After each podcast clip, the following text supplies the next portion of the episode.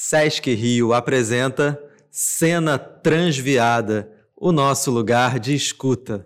Saudade é coisa que dá e fica, que finca como quem faca, que dói como quem grita, que parte como quem mata. Saudade é fruto da despedida, é foice de quem se aparta, é choro de quem complica, é riso de quem maltrata.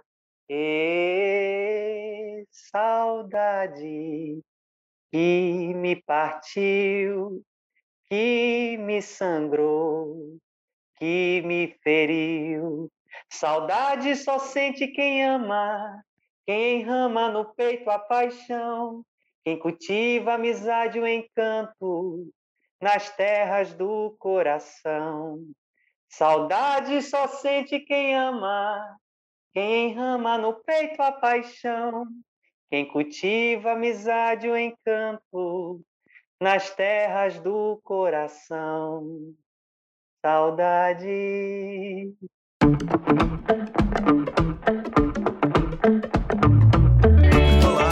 Começando Cena Transviada. Eu sou o Pedro Neves e dou aqui as boas-vindas para minha amiga Vivian Avelino Silva. E aí, Vivi, tudo bem? Alô, Pedro, tudo jóia? Como você tá? Tudo bem. Vamos dar um oi aqui também para o Mário César Vilena. E aí, Marinho? Oi, gente. Que saudade, que frio. Pois é. E já estamos com o nosso convidado aqui. Hoje, o Cena Transviada tem a honra de receber o Adrien Alves. Olá, querido, tudo bem? Ô, meu querido, tudo bem? Saudade, viu? Obrigado é. por estar aqui. Bem-vindo. Estar aqui com querido. você, com o Mário, com a Vivi. Obrigado mesmo, viu? E a gente mata um pouco a saudade do palco, da plateia, dos aplausos, é. daquele conversando um pouco, falando sobre teatro e, e, sobre a sua trajetória também. E a gente começa dessa maneira, porque a gente não costuma apresentar convidado. É, a gente queria que você se apresentasse, falasse para a gente quem é o Adrien Alves. Então, eu sou paraibano e já estou há uns 15 anos no Rio de Janeiro. Eu comecei minha, minha história no, em Campina Grande, na Paraíba, uma história assim bem engraçada, porque lá tinha um teatro, tem um teatro chamado Teatro Severino Cabral, que tem, é um lugar para 700 lugares, é um, um, teatro gigantesco e super moderno para a época que ele foi construído e tal. E eu morava na frente desse teatro, no hospital. Minha mãe era enfermeira, tomava conta do hospital, coisa de cidade pequena, né? E eu passava o dia falando sozinho em cima desse palco. Então foi aí que o teatro. E lá tinha um festival de inverno que tinha mostra de teatro, dança, é, cinema, sabe? Isso na década de 80.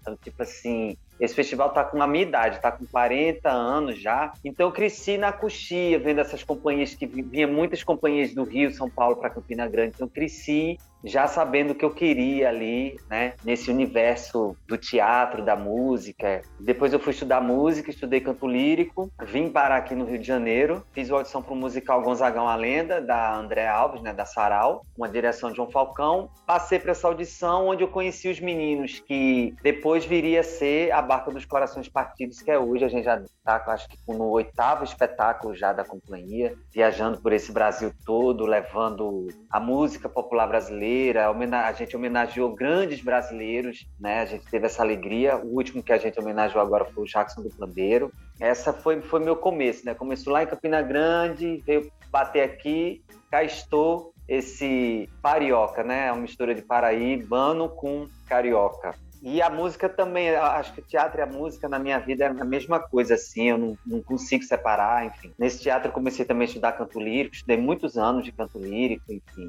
Então, essa coisa da música no teatro é, é sempre foi muito natural para mim ser uma coisa só, né? Certo. Nesse podcast especial, a gente está falando com alguns nomes dessa cena LGBTQIA, e conversando, entendendo as peculiaridades e entender também as dificuldades que um artista LGBT sofre para conseguir ter, é, concluir, chegar, alcançar um sucesso ou é, conseguir viver da sua arte. Nessa sua trajetória do, do menino lá de Campina Grande até o ator premiado, que tem um prêmio Sesgran Rio, prêmio Bibi Ferreira, numa companhia muito premiada. Que dificuldades que você encontrou nessa trajetória, especificamente por ser LGBT? Nossa, passei por muita coisa. Assim, eu fui praticamente um filho único, né? E essa coisa do, é, da arte e da sexualidade afloraram muito cedo, assim. Eu sempre tive uma, uma admiração muito grande pelo universo feminino. E eu fui uma criança muito andrógena, enfim, e demorei muito até a mudança de voz. E eu cantei no coral, eu lembro que eu cantei no coral. Com 18 anos eu cantava ainda no soprano, que é a voz mais aguda da mulher, né? Também me trouxe coisas boas, porque me trouxe uma versatilidade muito grande com a voz, por eu trabalhar esses graves, esses agudos, que me veio favorecer muito no, nos musicais. E por ser essa criança sozinha, eu tinha uma mania de chegar em casa, e eu até tenho um projeto aí pro futuro de fazer um monólogo sobre isso. Eu tinha mania de chegar em casa, minha mãe tinha um quartinho só de salto alto. E eu tinha mania de chegar da escola, eu devia ter uns 5 anos, e eu ia para esse quarto, botava o salto alto da minha mãe e começava a andar de salto alto dentro do, da, desse quartinho. Um dia um escorpião picou meu dedo. Eu lembro da cena assim, uma, é uma cena assim muito emblemática na minha vida. Eu lembro eu no balcão da cozinha, que era um hospital, era uma clínica de otorrino, que fazia cirurgia de cabeça, garganta, pescoço, né? Era uma clínica pequena. Eu me lembro eu sentado nesse balcão da cozinha, um dedão enfaixado e umas enfermeiras, as amigas da minha mãe, perguntando o que tinha acontecido comigo. E minha mãe dizia, dizia falar, olha que interessante. Minha mãe disse assim: não, ele estava jogando bola no quintal, estava jogando futebol e veio um escorpião e pegou o dedo dele. Eu brinco muito com essa história porque eu acho que ali, naquela picada do escorpião, muita coisa. Eu falo que eu fui envenenada ali, né, pela arte, por essa coisa. E eu tinha por ser filho único praticamente, eu tinha muito essa coisa da, da mulher, do feminino, de imitar as minhas professoras. E eu, a primeira vez que eu vi Gal Costa, eu me apaixonei loucamente, sabe? Quando eu escutei aquela mulher. E a minha vida, assim, minha, meus primeiros anos era imitar Gal Costa. e era sempre essa coisa do falsete, assim, já estava dentro de mim. Eu queria, enquanto eu não cantasse, meu nome é Gal, eu não sossegava. Uau, eu, maravilhoso. Eu, é, isso eu vim cantar 20 anos. Em 2010 eu fiz um monólogo chamado Sucesso Aqui Vou Eu, aqui no Rio de Janeiro. E eu cantava essa música, meu nome é Gal, desafiando a guitarra, né? enfim. E escrito nas estrelas. Eu costumo dizer que eu cantei mais escrito nas estrelas do que a própria TT. E eu tinha uma drag queen em Campina Grande, que eu, eu fazia uma drag queen, era uma boneca. Na época eu era bonito, não era assim careca, barbudo, eu era, mais, eu era bem bonitinho na época. Você continua eu fazia... Ah, são seus olhos. Obrigado, meu amor. E aí, eu sem a barba, eu sou muito andrógeno, assim, sem a barba, assim, o Pedro já me viu em, em cena, enfim, né, inclusive um dos personagens que eu ganhei o prêmio de melhor ator num espetáculo foi porque eu fazia duas mulheres, foi um grande desafio, e a galera saía do teatro dizendo assim, quando ele, ele tirou a peruca, achava que era mulher, então tem essa coisa andrógena da voz, enfim. E que essa pesquisa natural minha por essa paixão é, pela mulher. E eu, eu, eu lembro. Adrien, só te cortando um pouquinho, que chegou a sair uma crítica falando a atriz a atriz. Era atriz. E eu não, nos primeiros espetáculos, eu não tirava peruca. Eu esquecia de tirar. E um dia Luiz Carlos Vasconcelos, o diretor, disse assim: ele é, vem do circo tal, né? Ele disse assim: no final do espetáculo, tira a peruca. Eu achava que tirava, mas eu não lembrava que eu estava esquecendo, né? Eu não lembrava que estava esquecendo, é ótimo. E aí eu comecei a tirar a peruca. E eu tinha uma drag queen em Campina Grande. Eu sempre fui muito curioso com tudo. E na década de 90, eu tô com 40, na década de 90, eu fazia uma drag queen Campina Grande, no interior da Paraíba. Eu subi em cima de um trio elétrico e saía vendendo um bingo. Era garota propaganda de um bingo que tinha lá na cidade. E eu passava pelas ruas da cidade. Campina Grande é uma cidade serrana, tipo Volta Redonda, assim, é uma cidade metida, sabe? Metida grande, sabe? É a cidade mais desenvolvida do interior do Nordeste. Olha que chique. E é uma cidade realmente grande. E eu passava de trio elétrico cantando escrito nas estrelas de boneca barra. Então, tipo, né? então anos depois eu me casei com mulher. Minha paixão era tão grande por mulher que eu também, mesmo sendo gay, me casei com mulher também. Ela era atriz, enfim, essa foi minha amiga hoje, enfim. Essa coisa do feminino sempre foi muito forte, assim, essa dualidade, né? Eu acho que todo mundo tem esses dois lados, mas eu sempre fui muito curioso e me permito a passar por esses lugares, né? Como ator, como homem, enfim, né? Eu sofri muito preconceito, sim, Nessa época eu, passava pela feira, eu jogava frutas em cima de mim, banana, manga, era uma loucura. Mas. Mas você passava de, de drag feira queen como... em cima desse trio elétrico. É. De drag, tá. Na vida como um Então eu cresci assim, é, Ora, eu tinha muitas fases, essas fases acabaram, mas eu tinha muita fase em que eu estava muito feminino ou muito masculino. Isso assim foi, sempre foi muito natural em mim. Eu tinha fase que eu estava com cabelão louro na cintura e o povo me confundia com mulher. Às vezes eu lembro de uma época que eu estava viajando o, o, por Minas Gerais com uma companhia de teatro lá de Angra e a gente parava nos, nas paradas de ônibus, né? E eu ia entrava no banheiro, eles, não, moço, o banheiro é ali. Então tinha essa coisa. Aí tinha épocas que eu estava muito masculino, enfim. E aí eu sofri assim, já chegou a acontecer aqui no bairro de Fátima, tá? No orelhão com um namorado, e um cara vir com a arma, botar na cabeça da gente assim, aqui não entra viado não, vai para vai embora, mas sempre enfrentei tudo com porque o preconceito ele tem dois tipos de preconceito muito são que são terríveis. Tem um preconceito escancarado e tem um aquele preconceito escondidinho né?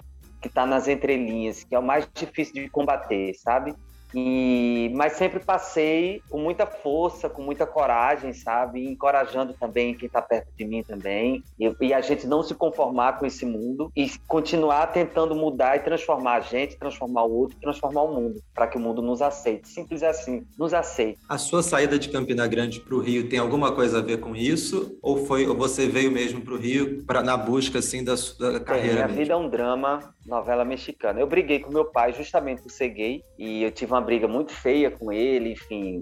É, é, eu tenho uma família de médico, a minha família são todos médicos. E eu não fui médico, né? Eu fui ator. Né? Eu quis ser ator, cantor, e eu senti que isso meio que a gente pegou uma briga muito grande e nos desconectamos, eu e meu pai. E por causa disso, eu tinha um melhor amigo que é gay, que morava em Angra na época, e disse: vem para cá. Eu fui para Angra, morei uns oito anos em Angra, onde eu criei, e eu tenho também essa coisa de criar companhia. Onde eu vou, eu crio uma companhia de teatro. Eu criei uma companhia em Angra dos Reis, que durou uns oito anos. A gente montava literatura de cordel, besterol, fizemos muita coisa na cena angrense, enfim, lá. E, mas também foi, foi, também por essa coisa, né? O Nordeste ele é, é, tem essa coisa muito machista, né? Eu me sentia realmente um peixe fora d'água lá e queria sair de lá porque era realmente muito difícil. Embora a gente lutasse, a gente tinha uma companhia de teatro lá que fazia muitos trabalhos, que já tinha um certo empoderamento assim muito LGBT para época, sabe? Assim, de, de enfrentar, de ir para televisão. A gente ia de drag queen para televisão, a gente fazia drag queen na rua entregando panfleto de loja, coisa que hoje a gente não faria. Isso é que é muito doido. E naquela época as lojas contratavam a gente em Campina Grande para entregar panfleto e hoje não se não faria isso assim, né? Hoje a gente vive num retrocesso tão gigante que não tem mais isso, sabe? Assim, lá principalmente, é, lá virou uma terra mais conservadora do que nunca. Então, eu saí por isso, para tentar me livrar dessa carga pesada, machista, conservadora, sabe? Que não, não tinha como, sabe, ficar lá. Agora, e aí é... encontrou no Rio mais liberdade, né? Infinitamente. Adrien, você conta que você passou por episódios que são muito duros, né? De uma violência bastante importante. Eu imagino que deve ter sido bastante impactante para você levar, né, no, no carro de som, as pessoas te jogarem fruta, né, ficar com arma na cabeça, achar que você ia pro inferno quando você era jovem, crente, ou mesmo, né, essa violência que não é tão uma agressão tão tão visível, Direto. mas de ouvir a sua mãe dizer que você estava jogando bola, né, e não que você estava calçando o salto dela. Então são vários, várias passagens que você conta conta, mas que você conta com muita leveza, né? Sim. A minha leitura, Adrien, é que eu acho que o teatro te deu tanto palco, te deu tanta voz, te deu tanta possibilidade de trabalhar o significado dessas coisas, né? Que você consegue falar com leveza sobre isso, né? E consegue se encantar com a vida das pessoas, apesar de ter passado por tudo isso. E certamente o sofrimento não acabou lá, no, lá atrás, né? A gente continua sofrendo, ainda mais em tempos, em tempos sombrios que vivemos no Brasil. A minha leitura está certa? Você acha que foi o teatro que te deu essa, essa, essa luz, assim, essa essa, essa energia? Não, enquanto você falava, eu pensava, foi exatamente o teatro, o teatro que me deu isso. É porque eu não, não deu tempo, mas quando ainda teve esse, essa passagem minha, quando eu, eu, morava nesse hospital, minha mãe se apaixonou por um pastor e ela se casou com esse pastor. E a gente saiu dessa região central de Campina Grande para morar na periferia. E ele espancava muito a minha mãe, ele espancava, ele, eu não sei como meu irmão nasceu, porque minha mãe grávida, ele espancava muito a minha mãe, e ele me espancava muito também. Ele era um cara assim muito alto, e tudo era coisa do diabo. E ele era um pastor dessas igrejas que expulsa demônio, né? bem, meio, meio essas igrejas aí, né? Que a gente vê na TV, que povo fica lá expulsando demônio. E ele, e ele ungia as pessoas com óleo de azeite. Eu não consigo sentir o cheiro do óleo de azeite, que eu me lembro aquilo. Que ele batia na minha mãe. Eu lembro que uma vez eu estava no chão, minha mãe na mesa, e ela, ela se inclinou para me beijar. A gente deu um selinho. Voou mesa, cadeira, eu voei, minha mãe voou. Então, assim, e eu, para eu não morrer, minha mãe disse assim: eu vou esperar Isaías nascer, que era o meu irmão, né? Vou esperar seu irmão nascer. Enquanto isso, você vai morar com seu pai. Eu passei, ainda tem, tem esse episódio. Eu sempre fui muito acompanhado de muita rejeição nessa época, né? E, e, aí meu pai disse que não podia ficar comigo, porque ninguém podia saber que eu era filho dele, uma história muito bizarra, sei o quê, porque ah, vamos ver se a minha avó ficava comigo também. No, eu, em, em, resumindo, eu passei um ano morando com a secretária do meu pai, para o meu padrasto não me matar, porque eu tinha cinco anos, então isso para uma criança batia polícia lá em casa, era uma coisa horrorosa. E tudo em nome de Jesus. Ele batia porque era Satanás estava no corpo da minha mãe, uma pessoa completamente louca, ensandecida, e que é o que mais tem, tá? Então já presenciava muito essa violência contra a mulher desde muito cedo. Minha mãe, minha mãe tem um metro e meio, então imagina, um metro e meio de mulher apanhando de um cara de dois metros, assim, praticamente um metro e noventa e pouco, sabe? Então já eu pulava em cima dele para ele não bater na minha mãe, então era, é, já, já, já tinha isso. E ele dizia: você vai ser um viadinho quando você crescer. E passei por problemas com ele de assédio que não chegaram a acontecer de fato, porque eu corria para casa do vizinho. Ou seja, eu, então não foi fácil, mas o teatro, o teatro ele conseguiu me salvar, porque no teatro eu, eu esquecia disso, sabe? Então, eu não é que eu esquecia, mas eu, eu cara, é um gozo tão grande estar em cena. Eu digo que, que eu não escolhi o teatro, o teatro ele literalmente me escolheu assim, sabe? Eu não sou o melhor ator, tô longe de ser, eu tenho pelo contrário, sou preguiçoso pra caramba, tenho uma preguiça de ensaiar, não sou nenhum ator, sabe assim, assim, é, excepcional em nada, sabe? Mas eu tenho essa alegria de estar em cena. Não, a minha técnica de estar em cena é eu ser eu mesmo eu quando estou em cena, quando eu dou a minha vida para um personagem. Talvez eu tenha, como Pedro falou, conseguido alguns prêmios. Acho que talvez por isso, não, porque eu nunca pensei em prêmio, mas eu pensei em ser eu. Quando eu faço um, uma personagem, é, é, aquela personagem não é, é, não é ela e eu sou eu. Eu sou a personagem, sabe? Porque ela usa o meu corpo, ela usa a minha voz. Quando eu estou transpirando, é a personagem que está transpirando. Se eu estiver doente, pra... quantas vezes eu fiz teatro com sinusite entupido com a voz fanha e na hora a voz sai? Então era a minha personagem também que estava doente era eu, eu e a personagem a mesma coisa, sabe? Então, por, por ter essa alegria e essa gratidão do teatro salvar a minha vida mesmo, assim. E eu sei que muitas pessoas, ainda hoje, em 2021, passam por isso, por essa violência familiar, esse controle, é, é, é, essa, essa questão da rejeição que é muito forte. Nossa, eu teria muito papo para conversar com vocês, sabe? É, sobre o, o, gay e a rejeição, o LGBT e as drogas, sabe? É, a depressão, a taxa de suicídio durante essa pandemia de, de gays não tá fora, tá fora do gibi. Eu perdi muitos conhecidos que se suicidaram, sabe? Porque não aguentaram a barra, sabe? É, não é fácil ser LGBT, que ia mais no Brasil, não é fácil fácil, principalmente a travesti, sabe? É, é difícil, sabe? E, e, eles, todos eles passam por isso, por rejeição, por atropelamento emocional, sabe? Mas eu gostaria de dizer para todos que só uma pessoa pode salvar, e é você mesmo. E você, por mais que as pessoas pisem em você, te façam sofrer, te arranque sangue, como, como eu sofri esse tipo de coisa, eu com cinco anos apanhava de um cara de sabe? Assim, enfim, eu acho que você tem que perdoar e se perdoar e não se cobrar tanto. E, como eu falei, a vida é muito curta para a gente ficar preso nesses traumas, porque senão, meu filho, haja terapia. Vai ter que fazer muita terapia mesmo, porque ou você se aceita como você está, se você está sendo rejeitado, se você está sendo sofrendo violência psíquica, relacionamento abusivo, saia dessa, se ame, sabe? Só existe você. Eu dou aula de canto, eu sempre digo isso para todos os meus alunos de canto, né? Que a voz é igual ao DNA, cada um tem o seu. Só tem você no mundo e você é uma pedrinha preciosa, então não deixe que preconceito, racismo, violência tome conta de você. Não permita que façam isso com você. Grite, chame um amigo, grite: estou sofrendo racismo, estou sofrendo homofobia no meu trabalho, é, meu chefe está me ameaçando, fulano me olhou torto. Grite, grite, porque a gente está em 2021, a gente não está sozinho, a gente tem uma rede social, a gente tem pessoas que se importam, sabe? Tem que gritar. Ontem eu vi na TV uma, uma menina, uma modelo, que ela, ela é full size, ela fez um vídeo em Angra, mergulhando numa piscina, no mar, um, um astro que tem 26 milhões de seguidores colocou, fez um vídeo dela, por ela ser gordinha, ela mergulhando, no, ela pe, ele pegou esse vídeo dela, que ela postou na rede social dela, o vídeo é ela mergulhando e ele fez uma edição com como se fosse uma tsunami levando todo mundo, assim, sabe? Gordofobia, sabe?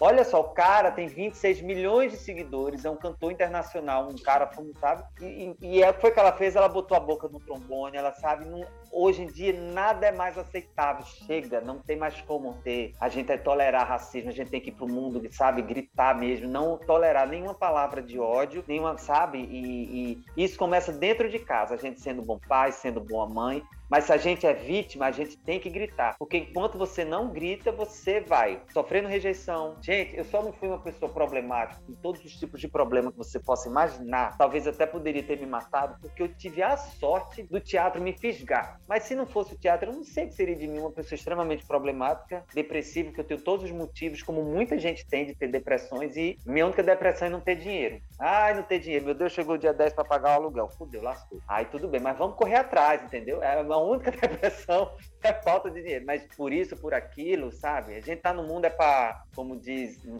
posso falar palavrão, mas como dizia Desi Gonçalves, Deus botou a gente no mundo e disse F. É isso. A gente tá aqui para F, então vamos F com muita alegria e com força e com coragem. Coragem!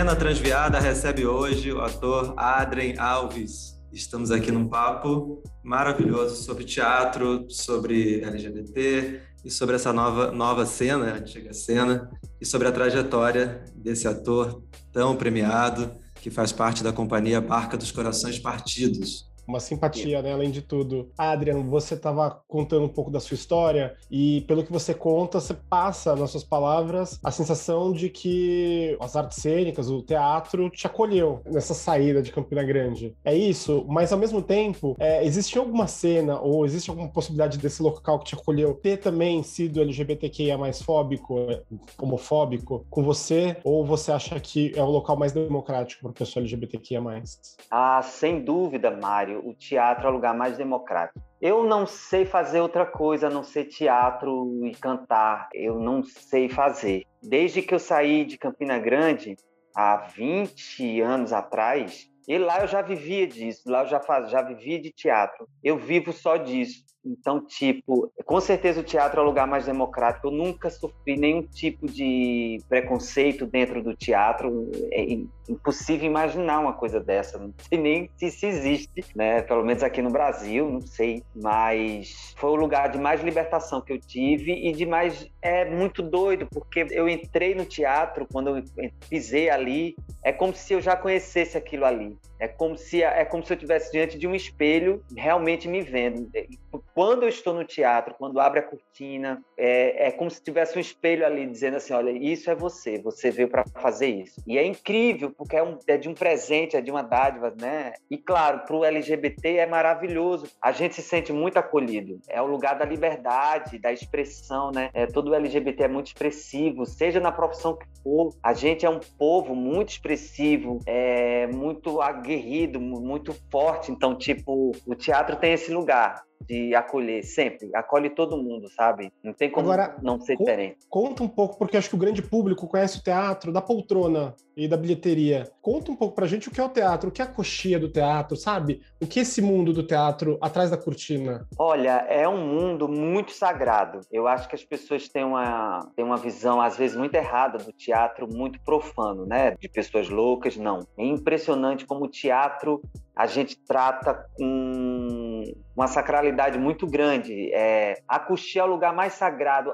A coxia, na verdade, é o portal, né? Você tem o teatro, você adentra um teatro, vai subir ao palco e antes de entrar no palco, você tem que passar pela coxia. A coxia é o portal. A coxia é que te transforma dali para dentro do palco, você já não é mais você. Aliás, você é você, claro, mas já com aquela energia diferente, que é energia de quê? Não é nenhuma energia espiritual, não é nada que baixa, não é nada disso, mas é uma energia de trabalho, de tanto trabalho que você fez para estar tá ali. São horas de ensaio. A barca, por exemplo, a gente ensaia 12 horas por dia seis dias da semana com um dia de folga para montar um espetáculo, sabe? Então, tipo, tem muito trabalho, tem muita ralação, tem muito suor, muita lágrima derramada, tem muito ego quebrado. A gente quebra muito o nosso ego, assim. Muitas vezes a gente, por exemplo, começa um processo achando que a gente vai se dar muito bem, se dar muito mal mas no final se dá sempre bem. Mas faz parte, sabe? Então o teatro tem essa sacralidade. Não é fácil produzir teatro e ainda tem a parte da produção que anda muito junto, porque se você não produzir, você não tem gente, não tem público. E o público precisa saber que a gente está ali. Então a produção, às vezes, nem sempre. A maioria das pessoas que fazem teatro no Brasil nem sempre tem um produtor, elas têm mesmo que produzir. Eu mesmo, eu vim ter produtor com a Sarau, com a Andréa Alves, que é uma das maiores produtoras de teatro do mundo, um dos seres humanos mais mais incríveis que eu já conheci, mais corretas, se chama André Alves. E eu vim ter uma produtora aqui no Rio de Janeiro, porque antes da André eu, eu me produzia, produzia minha companhia, ia atrás de patrocínio, ia para rua atrás de patrocínio, de loja, atrás de rádio, de TV. Então, o teatro é extremamente profissional. Tanto é que a gente teve uma derrocada muito forte agora com a pandemia e com, esse, com essa estrutura política que a gente está vivendo. É triste ver o teatro tão desvalorizado, sabe? De uma classe que move muito dinheiro, porque não é um dinheiro que a gente recebe, é um dinheiro que a gente movimenta, porque o teatro não é só o ator, o teatro vai do ator até o senhorzinho que vende pipoca lá na frente, sabe? Então é muita gente que está sem trabalho. É a costureira que passa meses costurando figurino, é o cenotécnico, é o iluminador, sabe? É o produtor, é a camareira, é muita gente envolvida. São muitas pessoas que trabalham e dependem do teatro. Então, é, o teatro na coxia ou nos bastidores é uma coisa, é uma máquina muito profissional que envolve muitas pessoas para fazer as pessoas saírem do teatro mais leves, sorrindo ou chorando de emoção, sabe? É, a gente está falando da privação durante a pandemia de tanta gente que ficou sem emprego, sem espaço, sem oportunidade, Adrien mas tem essa ausência, essa privação da emoção também, né? Da expressão, do rir e do chorar, né? Que eu acho que era tão necessário nesse momento, de, nesse momento duro que a gente está passando, né? Eu acho que esse, esse aspecto, né, da cultura e da possibilidade de, de comunicar esses sentimentos que a arte comunica e que outras formas de expressão não conseguem transmitir, a gente está numa carência absurda também, né? E, e digo mais, Vivi, para mim tudo é teatro. A gente, inclusive, agora está fazendo teatro aqui, é, enfim. Para mim, eu sou, eu sou, muito observador e muito apaixonado pelo ser humano, pela, né? Eu acho que tudo é teatro, tudo é beleza, tudo é arte. O teatro ele é tão importante que nessa pandemia, o que mais a humanidade fez foi ver séries. E o que é que tem numa série? Atores. O que mais todo mundo viu foi filme, série e show. Ou seja, só tinha atores e cantores ali, músicos, bailarinos ali tem, sabe? Se não tivesse gravado, se a galera não tivesse feito tantos filmes, né? Enfim, como imagina agora uma pandemia sem, sem o cinema, sem as artes, sabe? Até quem não gosta de teatro, até quem atira pedra na gente, consumiu isso. Então, tipo, o teatro, ele é, ele é fundamental. E muita gente, muita, é uma cadeia inteira está simplesmente entregue e desvalorizada e passando por grandes privações. São muitos artistas que estão passando por muita privação. Mas claro que o artista ele é muito, ele se reinventa, mas é muito triste você ver, por exemplo, um ator que se preparou tanto e que vivia daquilo hoje não faz mais, tem que virar outra coisa. Nada contra outra coisa, porque a gente tem que trabalhar mesmo e fazer e se virar. A gente se vira nos 30 mesmo. Mas é triste a gente ver a, a perda do brilho no olhar daquele artista artista por não poder se comunicar. E a gente vive de se comunicar. É, por exemplo, se me deixar aqui nessa live da gente, nessa entrevista aqui, eu vou falar a noite inteira, o dia inteiro, que a gente, ator gosta de falar, a gente gosta de ser ouvido e a gente gosta muito de ouvir, a gente gosta de trocar. E a gente vai adorar ouvir aqui. Não, vocês vão aguentar muito tempo. E Adri, vocês tiveram a experiência também de estrear uma peça virtualmente, né, com a companhia Sim. na pandemia, no final do ano passado, e foi muito interessante observar, né, assistir e, e ver a interação do público pelas redes sociais, né? Tinha os comentários durante a apresentação ao vivo e a plateia aí assistindo e comentando numa uma nova forma ali quase de, de interagir, de assistir um espetáculo. Como isso chegou para vocês, assim, que só, só provavelmente depois da apresentação que vocês foram ver os comentários, foram entender, é uma nova forma, né? É uma nova forma, como eu falei, é, o teatro está em tudo mesmo, assim, o teatro é muito antigo e já sofremos muitas ameaças mundo afora para que o teatro acabasse, mas o teatro ele sempre volta, ele sempre volta, ele sempre volta. E foi diferente para a gente, a gente realmente ficou com medo, né? Porque é uma coisa nova para a gente. A gente vinha numa pegada de oito anos dentro de teatro, teatros e teatros viajando nesse Brasil. Você que trabalha com a gente, está sempre nos acompanhando, você sabe como é que é a loucura. E quando disse assim, não, aí a gente já, já ia estrear. A gente ia estrear em abril do ano passado, quando veio a pandemia e a gente teve que parar, interromper. A gente foi engraçado, porque no dia 15 de março quando fechou tudo, a gente estava em São Paulo fazendo o Aue. Olha que interessante, a gente estava em São Paulo fazendo o Aue, a gente fez o Aue, já voltou para o aeroporto, já aquele clima de, de, Terceira Guerra Mundial, o aeroporto vazio, todo mundo de máscara, já era um troço que a gente não sabia onde estava se metendo, se enfiando ali para o futuro, né? Que era a pandemia. Então, foi difícil e aí um ano depois, a gente, praticamente, não, um ano não, seis meses depois, a gente retomou os ensaios, a gente ensaiou um mês e disse assim, vamos filmar. É diferente, foi bem diferente, mas foi tão gostoso quanto, porque a gente como, eu sempre digo, a gente como artista, a gente tem que ter essa liberdade também de se desafiar e não se prender tanto ao que passou. O teatro era daquele jeito, mas agora o teatro vai ser assim, e isso vai ser para sempre mesmo. Vai ser, eu acho que vai ser uma tendência agora daqui para frente, todas as casas de teatro ter o, o, espetáculo presencial, mas também estar sendo filmado e as pessoas estarem vendo ao vivo também, quem quiser. Eu acho que isso é uma tendência muito forte, que é do teatro filmado. E as mas pessoas vão ter. Hum. Não, eu ia comentar, mas você sabe que é claro que tem a emoção do teatro ao vivo, mas das peças que eu assisti, as que eu mais decorei fala e passagem, peça e poesia, em cultura em geral, são as que estão na mídia digital. É uma coisa muito curiosa, né? A emoção é incomparável mas as que ficaram mais na minha memória a ponto de eu gravar são os trechos que eu fico assistindo e reassistindo. Talvez seja uma oportunidade para as pessoas poderem consultar mais o acervo de teatro, né? Com certeza. E, e eu acho também que é, é a novidade.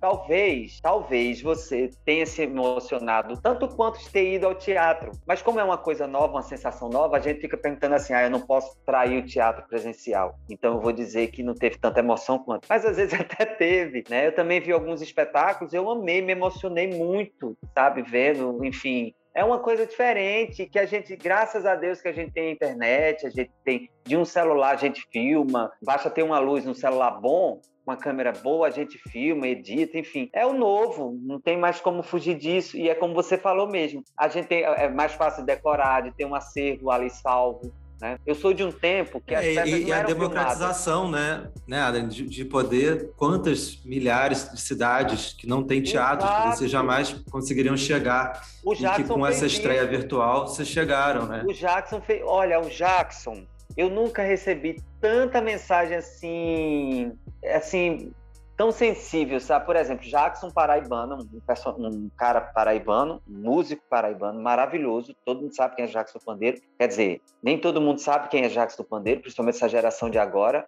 O cara que é um dos maiores gênios do, canto da Ema, enfim, o cara, o cara era um gênio Toca musical. Um. Ah, tocou um pouquinho. ah, o canto da Ema. E, e, e aí, Mário, olha só, a gente fez, por exemplo, a gente com Gonzagão a Lenda, com Suassuna, que são espetáculos nordestinos, a gente foi a muitos lugares do Nordeste, mas a, todos os lugares que a gente queria ir, a gente não pôde ir por questões financeiras. E vem o Jackson, a gente fez o Jackson e Gente, foram muitas milhares de pessoas que assistiram, sabe? As pessoas muito comovidas com aquilo. E eu recebia mensagens do interior da Paraíba que diziam assim: eu não sabia que teatro era isso. Pessoas assim com 40, 50 anos, sabe? Eu nunca fui ao teatro e, e agora nunca mais eu vou deixar. Quando abrir, a primeira coisa que, que eu vou fazer é ir a um teatro. Eu não sabia que era tão mágico sabe? Ou seja, o teatro, o teatro filmado ele foi a lugares que a gente não podia ir e as pessoas também não podiam, não conseguiam vir até a gente tam, também, né? Então tem essa vantagem, sabe? Eu nunca mais quero deixar de fazer o teatro filmado. É um desafio, não é a mesma coisa mesmo, mas é uma delícia. Tipo, é tipo, eu comparo esse teatro filmado com as, as salas de cinema que a cadeira balança. Eu tenho a opção de ir para a sala de cinema que a cadeira fica quieta, ou ir lá para um shopping bem chique que tem aquele cinema super caro que a cadeira balança, que cai a chuva, que vem o cheiro, que sabe que que vem o, o cara passa a faca lá na, na na, tela gigante, você sente a faca assim passar na sua perna, embaixo da cadeira. Tem algum trecho que você que dá para compartilhar com a gente, assim, que te emociona, que te toca mais, que vem à cabeça? Tem do Jackson do Pandeiro, que eu fiz agora, porque é, que, o Jackson eram, eram dez atores em cena, sete da barca e três atores convidados, três músicos e atores convidados, né? E a Duda Maia que dirigiu, a gente nunca, todos os espetáculos que a gente homenageou alguém, a gente não fez algo, aquela biografia bonitinha, nasceu em tal lugar e cresceu e foi não sei para onde. Não.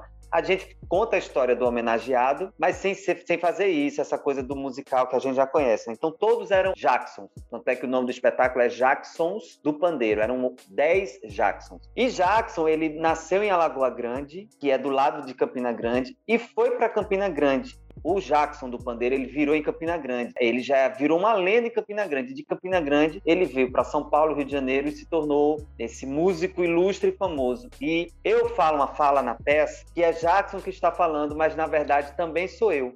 Eu falo assim: quando eu fui embora de Campina Grande, eu pensei que tinha deixado Campina para trás, mas era só impressão. Campina é grande demais para se largar. Ela se alarga, isso sim. Tem vez que eu largo ela lá e fico só de olho, só olhando, e sozinha ela volta aqui para dentro. Campina Grande é sabida. E aí vou embora. E isso é uma coincidência na minha vida, porque eu fui embora de Campina Grande e na vida do Jackson do Pandeiro. É um trecho que eu sempre me emocionava muito para falar, porque eu fico pensando assim, meu Deus, eu tô tendo a emoção de falar isso, porque realmente saí de Campina, e Jackson também saiu de Campina Grande para falar isso pro mundo.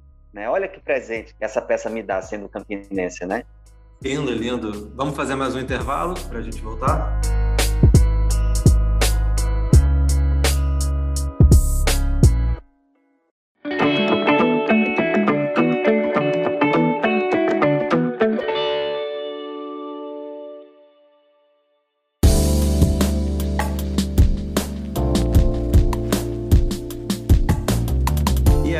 Recebe hoje o Adrien Alves aqui para um papo sobre teatro. Adrien, me fala uma coisa, você faz parte da Barca dos Corações Partidos, uma companhia que já está aí prestes a completar 10 anos, com muitos espetáculos premiados no currículo. E essa companhia tem uma curiosidade que ela só é formada por homens. E como é essa experiência, você, como homem gay, fazer parte dessa companhia, é, homens héteros, né, que fazem parte, como é essa relação, como se dá um pouco ali essa, essa troca entre vocês? Ó, oh, a gente se conheceu em Gonzagão. Alguns eu já conheci, eu já conheci Fábio Henriques, o Rica Barros já conheci de alguns musicais, né? Alfredo Del Penho já conhecia, conhecia de vista. O único que eu conhecia mesmo era o Fabinho e a Laila Garran, que fez parte da nossa companhia lá no comecinho, quando ela saiu para fazer ali. Realmente, são sete, seis héteros e eu, que eles falam que eu sou o há de mais moderno no mundo.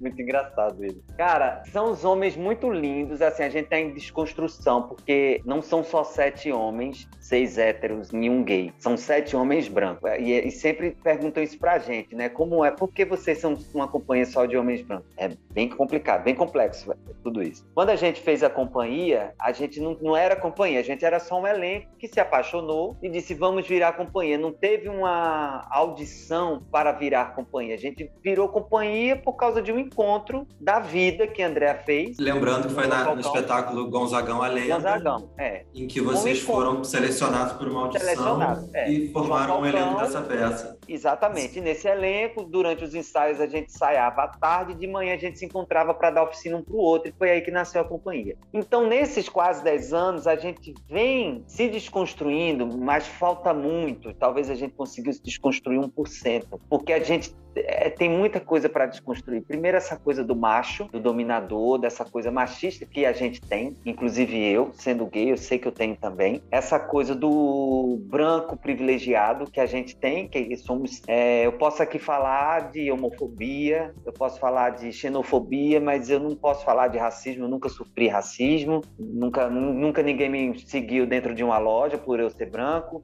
nunca ninguém me acusou de nada por eu ser branco, de roubo por eu ser branco. Então, não posso falar de racismo, né? Então, é, tem, a gente tem um privilégio por ser branco. E nesses anos, a gente vem aprendendo muito a chamar mais colegas negros para estar nos nossos espetáculos, né? E tem essa coisa também, são sete homens, por que, é que não tem mulher, né? Então, a gente tem, no Macunaíma, a gente já, já chamou mais quatro mulheres para fazer parte do espetáculo, né? E tem muita coisa ainda para desconstruir. Conviver com eles é uma delícia, eles são os meus irmãos, são, eu falo que eles são os homens da minha vida, até porque a gente passa mais tempo junto do que com a própria família, antes da pandemia, né? E agora, mas antes da pandemia a gente passava muito tempo junto. Então, tipo, e eles me chamam de mamãe, porque essa coisa de mamãe é sempre a mulher na minha vida, né? Essa coisa da mulher, né? O Fábio, eu fui a mãe de Luiz Gonzaga no Gonzagão. Na ópera do Malandro era Vitória Duran, que era mãe das, das Kengas e mãe da Terezinha, que era mãe do Fabinho. E na ópera do Malandro ele me chamava de mamãe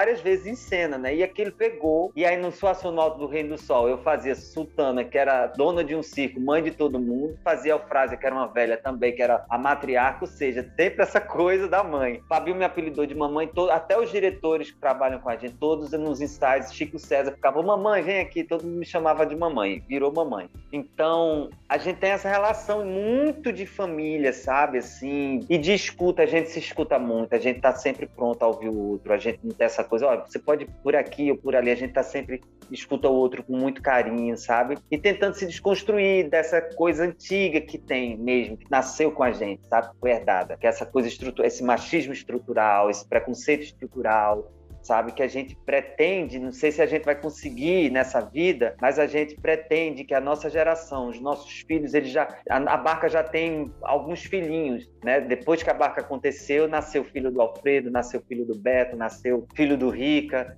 Então a gente pensa para essas crianças, a gente já está semeando esse mundo novo, diferente, sem machismo, sem homofobia, sabe? Sem essa coisa ruim do racismo, enfim, sabe? De aceitar outro. Tanto é que a gente canta isso, Malvê, né? Me aceita como eu sou, passarinho de toda cor, me aceita como eu sou. Então, tipo, viver com eles é essa alegria, esse amor. Eu falo uma coisa que entra na outra, né? Mas assim que é bom. A gente vai aqui transviando o papo. É, tá né, transviando, né? O papo é, é transviado, então tá tudo certo. Vamos transviar. Como é bom te ouvir. Que papo maravilhoso. Só te agradeço pela sua presença aqui. Foi eu, muito eu bom. Fico muito agradecido também. Demais. Adorei te conhecer, Adrien. Realmente é ah, é muito. Vamos no Instagram, se curtir, conversar mais depois. Vamos sim. E é muito, realmente, uma, é uma energia enorme, né? Ouvir você falar, arrepia arrepia de ouvir você falar do teatro e das suas experiências, né? E dessa inspiração positiva, alegre, né, para cima que você coloca para todo mundo. As pessoas estão sofrendo e elas precisam mesmo de um apoio, de uma voz como a sua. Obrigada, viu, Adrien? Eu que agradeço. Obrigado, agradeço. querido. Adorei te conhecer. Obrigado, viu, Mário? Prazerzão enorme. Gratiluz. Gratiluz. É. Gratiluz. Gratiluz. Gratidão. Gratidão.